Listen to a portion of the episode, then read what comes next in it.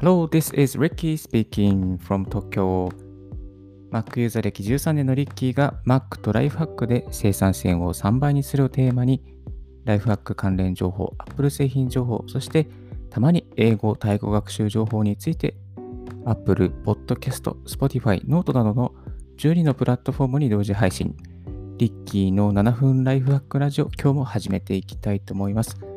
皆様おはようございます。2020年8月12日4時35分の東京からお送りしております。いや、今日ちょっとね、ず、ね、ね、寝れたる、寝れたのか寝れてないのかちょっとわからないぐらい暑くてですね、起きたら汗がダラダラしていました。いや、皆さん寝苦しい夜だったのではないのでしょうか。ちょっとこういう時は朝活なかなかしづらいんですけども、今日も頑張って進めていきたいと思います。はい。今日ですね、お送りするのは久しぶりの英語学習情報についてお送りしていきたいと思います。ジンジャーページというですね、アプリを使ってスラスラ英文メールを作成する方法についてご紹介していきたいと思います。まあ、英文メールを書くときにタイピングが止まってしまったりとか、細かいことが気になって前に進めなかったりとか、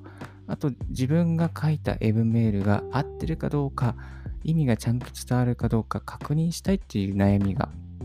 あると思うんですけれども、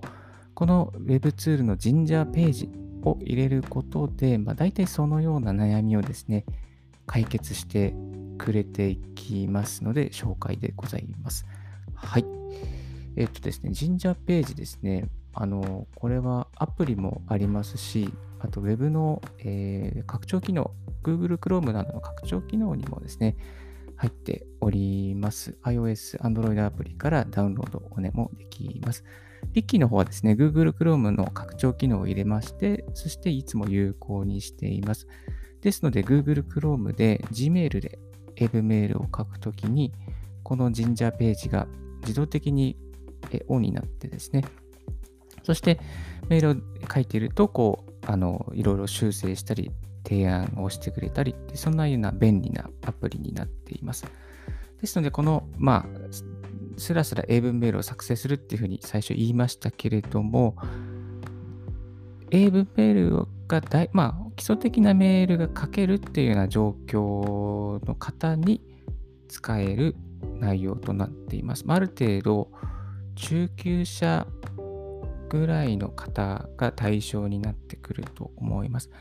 一から全部書き方を教えてほしいという方にはちょっと向いていないアプリ。ある程度書けるようになっている方が、あ、これを使うと、あ、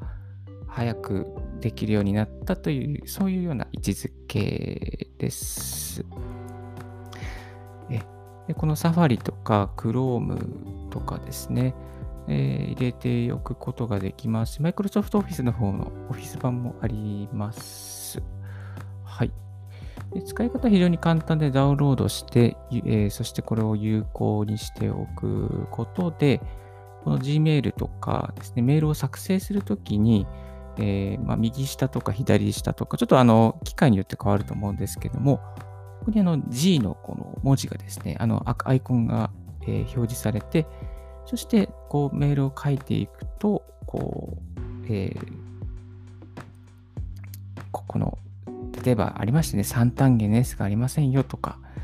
ここは過去形がいいですよとか、あとこの使い方ちょっと微妙なんで変えてくださいみたいな、そういう修正依頼、まあ、修正サジェストって言えばいいんですかね。えそういうふうな、あの、アラートが出てくれます。はい。ちょっと細かいミスとかですね、ザザをどこで入れるかとかですね、あをどうするかとか、えー、まあ、ああの、A、N ってするところを A ってだけしてたら、ちょっとこう、ここあんですよとかですね、えー、そういうふうなこともアラートしてくれます。はい。まあ、あとは長い文を書くときに、この意味ちょっと伝わらないよっていう場合は、あの、アラートが出てくれますね。黄色かな？赤字だったかな？出てくれますね。それを見て、あ、ちょっとこの分変えなきゃいけないなっていうふうにこう思うわけですね。そして、あの、まあ、それでこう大体の文章ですね、こういう文章にしたらどうですかっていう提案がある場合もあるんですけども、ちょっと無料版だとそこまでのこう細やかな提案みたいな、こういう文にしたらどうですかっていうのは表示されません。まあ、有料にしないと、その辺はですね、ちょっと難しいみたいです。でも無料でも、あの、あ、この文章つながりませんよとか、ちょっとこういうふうにしたらどうですかっていうふうに、短い文章の場合はですね、こうそういう表示が されることがあります。まあ、この細やかな気遣いというか、まあ、あと間違いに気づきやすく、え、なることができるので、え、これもですね、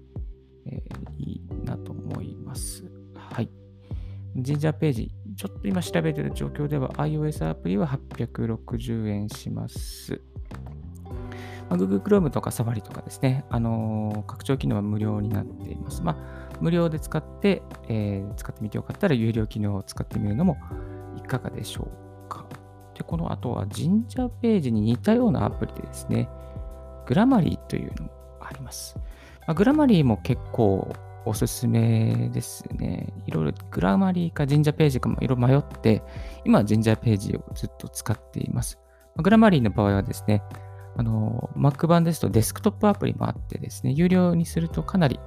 こう細やかに、えー、修正とかしてくれるみたいです。結構論文とか、レポートとか書く方も使ってるみたいな、そんなような PR 動画がありましたけれども、まあ、ちょっとこう軽く使うんだったら、まあ、ジンジャーページを、えー、Chrome とか Safari の拡張機能に入れておくといいなと思います。まあ、これ入れておくだけでですね、例えば本当に Facebook、Twitter などの投稿をするときも、まあ、英語で投稿するときにですね、これちょっと違いますとか、そういうふうにですね、あの、してくれるときも、えー、してくれることがありました。はい。え、ですので、こう、ジンジャーページ、ちょっと軽く英文メールですね、こう、ちゃんと力入れていきたいっていう方には、非常におすすめなアプリですので、ぜひ使ってみてはいかがでしょうか。はい。え、今日はですね、ジンジャーページを使って英文メールを作成を早くする方法についてお送りさせていただきました。え今日のラジオはいかがでしょうか少しでも役に立ったなと思う方は、ポッドキャストの購読をお願いいたします。ブログ、リッキーブログ、ツイッターも毎日更新。ブログはちょっと更新止まってますけど、まあ、ほぼ更新しております。質問、リッキーさん、こういうことちょっと教えてくださいということがありましたら、ツイッターまでご連絡いただければと思います。Thank you very much for tuning in Ricky's Radio on Podcast. This Ricky's Radio is brought to you by ブロガーのリッキーがお送りいたしました。Have a wonderful day and fruitful day. Bye.